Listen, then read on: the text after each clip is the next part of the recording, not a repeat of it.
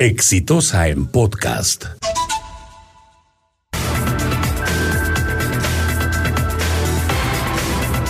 Vamos a velocidad de crucero a una colisión entre el Congreso de la República y el Ejecutivo y parece inevitable.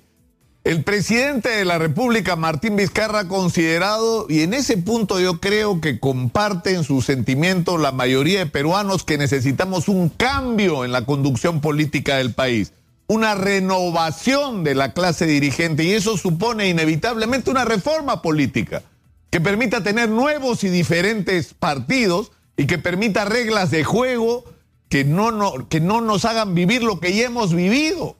Es decir, que el Congreso se convierta en un instrumento de lobbies, que el Congreso se convierta en el espacio y el escenario para los invitados que atienden los intereses de quienes financiaron sus campañas electorales y que el Congreso sea el espacio incluso de refugio para quienes quieren evitar la mano de la justicia o que la justicia no los alcance. Y hemos visto demasiados de estos casos.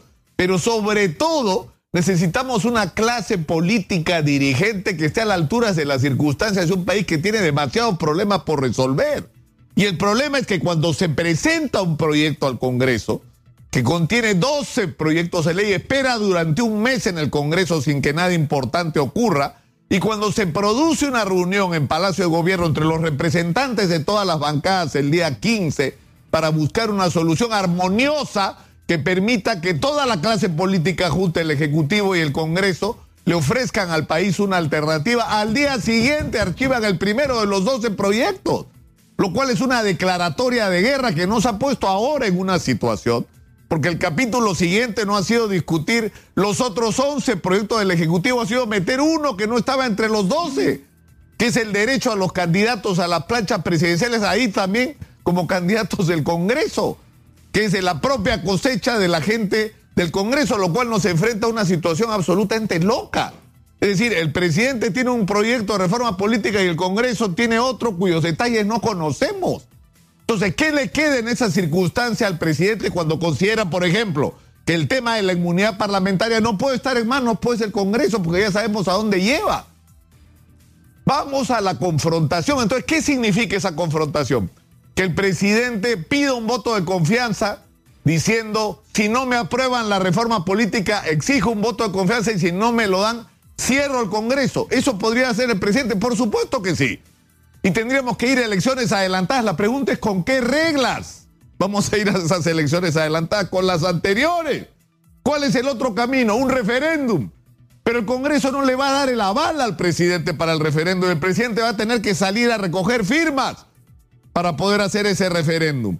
Pero ¿cuál es el problema? Que eso no va a impedir que el Congreso de la República, que mientras se hace el referéndum, va a seguir actuando, haga su propia reforma política a su gusto y mejor parecer.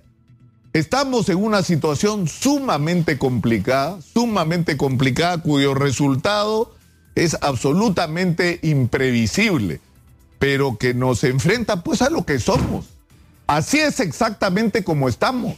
Somos un país simplemente agobiado por la inseguridad, agobiado por la crisis del sistema de salud, de educación, de infraestructura, de transporte, un país a la vez lleno de oportunidades y posibilidades y recursos para salir adelante y tenemos dirigentes que no están a la altura.